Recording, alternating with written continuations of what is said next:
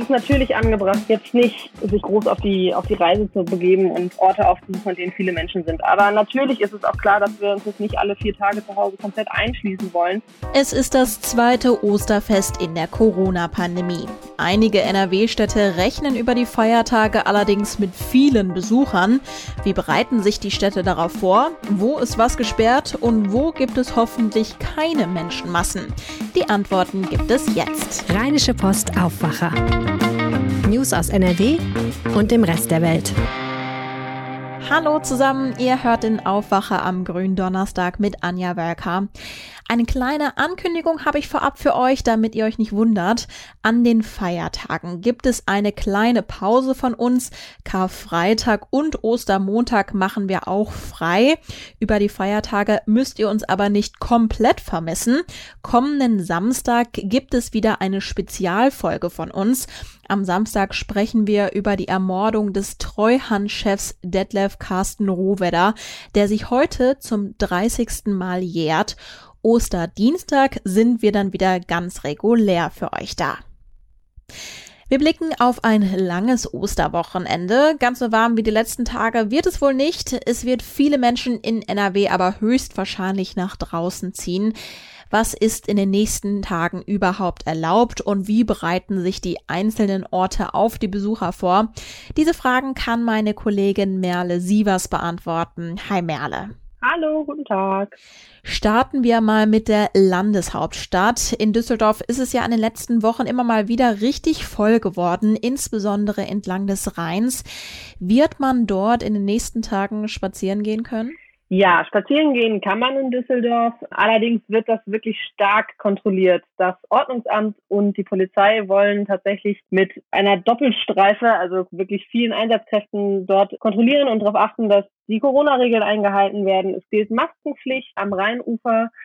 Die Rheintreppe ist komplett gesperrt, aber ein Verweilverbot, wie es das ja im Februar in Düsseldorf gab, das ist ja schon mal so total eskaliert, ne, mit 700.000 Leuten, die da bei schönem Wetter am Rhein entlang gelaufen sind. Das soll es nicht geben. Es hat sich in den letzten Wochen laut Oberbürgermeister einigermaßen eingependelt, dass es sich nicht ganz so doll knubbelt am Rheinufer und da vertraut die Stadt jetzt auch drauf, dass es das auch am Osterwochenende einigermaßen selbst reguliert. Die muss man aber vielleicht noch hinzufügen, dass der OB angesichts feiernder Gruppen am Rheinufer vom Dienstagabend auch nochmal zur Einhaltung der Regeln aufgerufen hat. Wenn die Regeln weiter ignoriert werden würde, dann müsste man vielleicht doch noch ein Verweilverbot aussprechen, so der Stand vom Mittwochnachmittag. Ja, zweite Großstadt mit attraktiver Lage am Rhein ist natürlich Köln. Wird es auch dort Sperrungen geben? Die Stadt sperrt nachts und an Feiertagen, also auch jetzt am Osterwochenende auf jeden Fall den Rheinboulevard in Deutsch. Der ist schon seit Mittwochabend gesperrt. Da hat es sich in den letzten Wochen einfach auch immer wahnsinnig geknubbelt. Ansonsten gibt es aber keine ausgewiesenen Sperrzonen in Köln. Ob das über die Ostertage auch so bleibt, da will sich die Stadt noch nicht ganz festlegen. Die beobachten die Lage. Auch da wird natürlich viel kontrolliert vom Ordnungsamt und wenn es zu viele Leute sind, dann wird noch mehr dicht gemacht. Damit muss man schon rechnen. Am Montag haben wir im Aufwacher schon mal drüber gesprochen. An vielen Ecken und Orten blühten ja auch schon die Kirschblüten. Ich zum Beispiel komme oft an Kirschblütenbäumen im Grugerpark in Essen vorbei. Das ist wirklich total schön. Viele Menschen zieht es aber auch in die Bonner Altstadt. Die bleibt jetzt aber erstmal grundsätzlich offen, richtig? Ja, die Bonner Altstadt bleibt offen. Auch dort gilt eine Maskenpflicht. Sollte der Andrang zu groß werden, dann wird auch die Bonner Stadtverwaltung Straßensperren errichten und Parkplätze sperren. Das war im vergangenen Jahr auch schon mal der Fall. Das haben sie jetzt noch nicht zugemacht, aber ähm, auch da behalten sie sich quasi diese Notbremse vor. Ja, neben den beliebten Ecken in den Städten gibt es aber natürlich auch andere beliebte Ausflugsziele, zum Beispiel die Xantener Südsee und die Narzissenwiese in der Eifel. Kann ich da denn hinfahren? Ja, prinzipiell hinfahren kann man überall. Man sollte sich halt wirklich überlegen, ob das notwendig ist oder beziehungsweise was man dann davor hat. Die Xantner Südsee zum Beispiel ist geöffnet für Wassersportler, die sich selbst irgendwie ihren Kram mitbringen. Also Windsurfen und Kitesurfen, Stand-Up-Paddling, das ist alles im Moment in der Xantner Südsee möglich. Aber die Wasserskianlage und auch das Adventure Golf, was man da ja machen kann, auch die Bootsverleihe, die sind über die Ostertage geschlossen. Was man rund um die Xantener Südsee im Moment schon noch machen kann, ist ein Besuch bei diesen Gesundheitsstandorten nach Kneipp. Das sind so ganz coole Bewegungsparcours. Da kann man ein bisschen klettern, hangeln, balancieren. Es gibt auch eine Boulderwand. Und natürlich gilt immer, dass man Maske tragen und Abstand halten muss. Und du hast auch noch nach diesen Narzissenwiesen in der Eifel gefragt. Auch da kann man hinfahren. Allerdings hat die Stadt Hellenthal, wir erinnern uns alle, das ist die Stadt, die unter dem großen Ansturm von Schneetouristen Anfang des Jahres beinahe zusammengebrochen wäre. Hellenthal hat schon darum gebeten, eigentlich der Eifel eher fernzubleiben an den Feiertagen und lieber mal unter der Woche zu kommen, wenn es nicht so voll ist. Jetzt sollte man ja auch grundsätzlich Menschenmassen vermeiden, zum Beispiel beim Wandern oder dem ausgedehnten Spaziergang. Aber klar, das wird nicht nur ich so denken. Wo kann man denn überhaupt guten Gewissens hinfahren? Wandern ist tatsächlich sehr beliebt im Moment und viele Wanderwege, gerade im Bergischen Land, sind auch echt am Wochenende stark überlaufen. Das war, war zumindest die letzten Wochenenden so und das ist auch fürs Osterwochenende zu erwarten.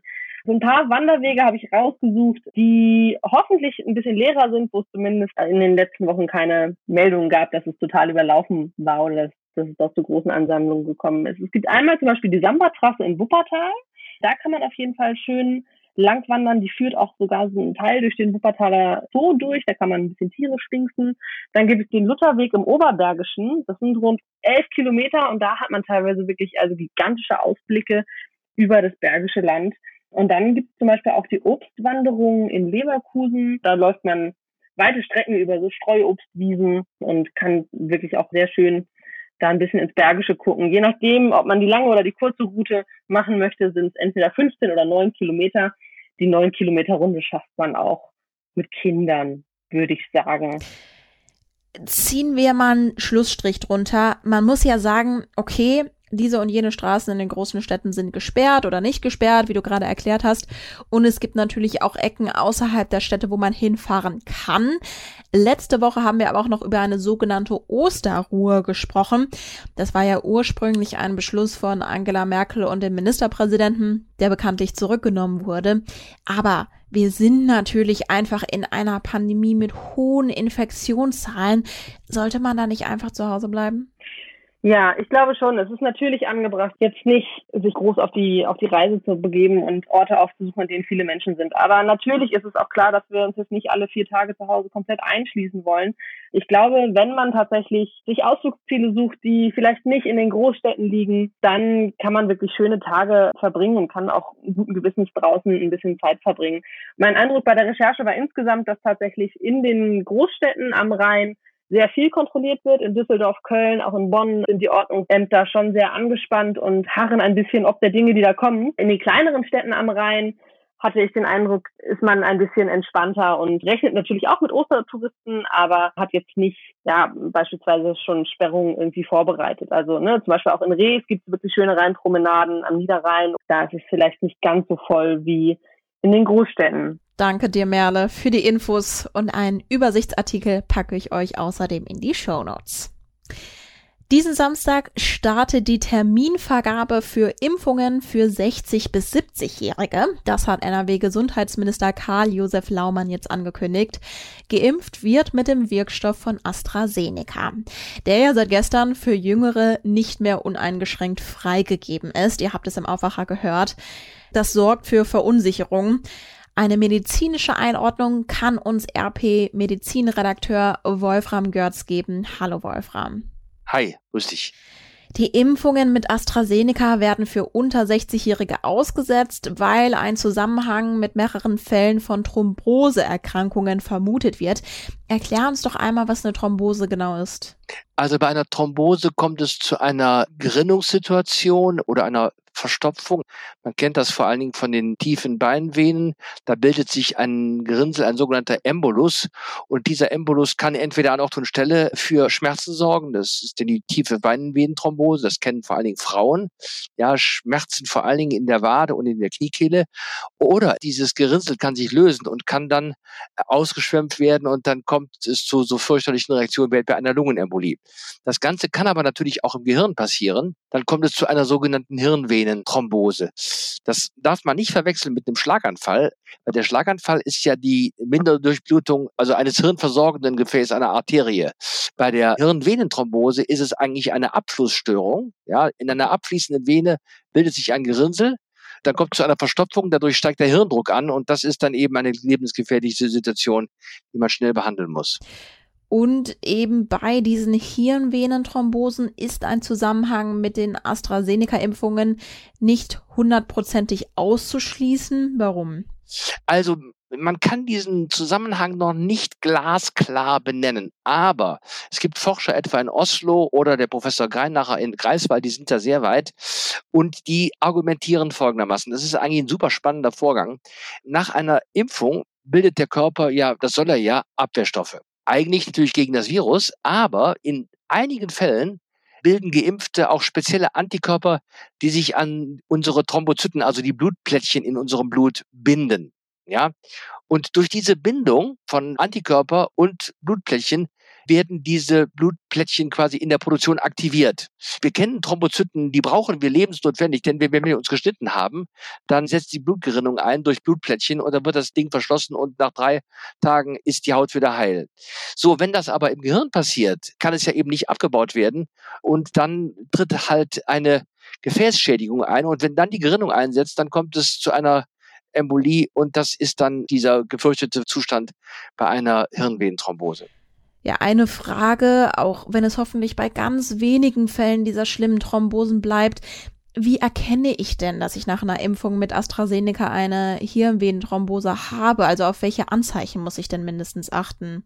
Also es ist so, so wie die Forschung mittlerweile sagt, dass es eigentlich erst nach zwei, drei Tagen mit den Problemen beginnt. Das kann Übelkeit sein, das können Kopfschmerzen sein, das können Krampfanfälle sein, das können auch so einseitige Ausfälle sein. Es kann sich aber auch, wie gesagt, auch in den Beinen äußern. Dann wäre es halt eine Beinvenenthrombose. Die ist natürlich nicht so problematisch, obwohl die auch schon problematisch sein kann, Siegelungenembolie. Aber im Gehirn muss man dann einfach relativ schnell sich melden. Man sagt so nach zwei, drei Tagen tritt das denn auf? Und wenn es dann nach zwei, drei Tagen auch nicht besser wird, dann sollte man sich relativ schnell bei seinem Arzt vorstellen, weil dann muss ein CT oder ein MRT vom Gehirn gemacht werden und dann kann man relativ sicher auch sehr schnell sehen, ah, das ist eine Hirnvenenthrombose und die ist dann für diese Beschwerden auch verantwortlich. Und an wen kann ich mich denn wenden, wenn ich irgendwie bemerke, dass ich Probleme habe? Ja, also wenn jetzt alle Leute mit Kopfschmerzen nach einer Impfung ins Krankenhaus gehen, dann, dann können die den Laden schließen. Ich würde eher vorschlagen, dass man sich mit seinem Hausarzt in Verbindung setzt, sagt, dann und dann bin ich geimpft worden, dann und dann traten die ersten Symptome auf und jetzt habe ich sie immer noch. Was soll ich tun? Und dann kann man im Gespräch mit dem Hausarzt entscheiden, wie schnell ein Handlungsbedarf ist. Es ist natürlich nicht verkehrt, ins Krankenhaus zu gehen, wenn die Kopfschmerzen einfach auch stärker werden. Ja, also Zeit ist dann auch Gehirn, wie man so schön sagt. Und dann muss dann auch eine entsprechende Therapie relativ schnell eingeleitet werden. Es wurde ja schon immer wieder darüber gesprochen, dass Frauen, die mit der Antibabypille verhüten, eher gefährdet sind. Aber es gibt doch auch andere Risikogruppen für Thrombosen, also zum Beispiel Diabetiker, oder? Also müssen die jetzt auch besonders aufpassen bei der Impfung? Ja, also es ist so, dass das Thromboserisiko durch die Antibabypille deutlich erhöht ist. Das muss man einfach wissen. Und man hat natürlich jetzt vor allen Dingen die unter 65-Jährigen mit AstraZeneca geimpft. Deswegen gibt es auch nur aus dieser sogenannten Kohorte eben auch Fallbeispiele. Ja, es kann natürlich sein, dass jetzt die Älteren auch auffällig werden. Wobei man muss einfach sagen, das ist alles, was wir jetzt haben, ist eine reine Vorsichtsmaßnahme. Und das sind nach meinem Dafürhalten sind es sehr, sehr wenige Fälle. Und es ist auch überhaupt nicht bewiesen, dass ursächlich die Impfung äh, das ausgelöst hat. Ja, wir sprechen wirklich von einem Promillbereich von Problemen, die dann auftreten können. Es kann sein, dass es natürlich jetzt auch, wenn auch Ältere geimpft werden, dass bei denen auch Probleme auftreten. Und du hast völlig zu Recht gesagt, natürlich auch Diabetes und andere Krankheiten sind natürlich auch Thrombose begünstigend. Trotzdem äh, muss man ehrlich sagen, man sollte jetzt die Pferde nicht scheu machen. Danke dir, Wolfram. Sehr gerne. Und laut Gesundheitsminister Laumann erwartet NRW zu Samstag eine große Lieferung mit 380.000 Impfdosen von AstraZeneca. Nach Ostern werden dann weitere 400.000 Impfdosen, vor allem von BioNTech, geliefert. Die sollen dann an die Hausarztpraxen verteilt werden und sind für chronisch kranke und stark pflegebedürftige Menschen gedacht. Später soll dann auch AstraZeneca an die Praxen geliefert werden. Und das sind die Meldungen, die ihr heute im Blick halten könnt. Nach dem schweren Lkw-Unfall auf der A40 bei Mülheim gibt es ab heute die nächste Vollsperrung. Die Osterfeiertage werden genutzt, um die Montage zwei neuer Brücken vorzubereiten. Bis Ostermontag wird die Strecke zwischen Duisburg und Mülheim gesperrt. Anlässlich des Gründonnerstags feiert der Papst heute Vormittag eine Messe im Vatikan. An diesem Tag gedenken gläubige Christen des letzten Abendmahls Jesu mit seinen Jüngern. An der Messe im Petersdom sollen wegen der Corona-Pandemie eingeschränkt Gläubige teilnehmen können. Der Blick aufs Wetter. Das Wetter bringt heute einen Mix aus Sonne und Wolken. Dabei bleibt es meistens trocken. Es bleibt heute noch relativ warm mit Höchstwerten zwischen 18 und 23 Grad. Dazu weht ein schwacher bis mäßiger Wind. Jetzt wünsche ich euch erstmal einen angenehmen Donnerstag, einen ruhigen Karfreitagmorgen und am Samstag hören wir uns dann bei der Spezialfolge wieder. Bis dann. Mehr Nachrichten aus NRW gibt's jederzeit auf RP Online. rp-online.de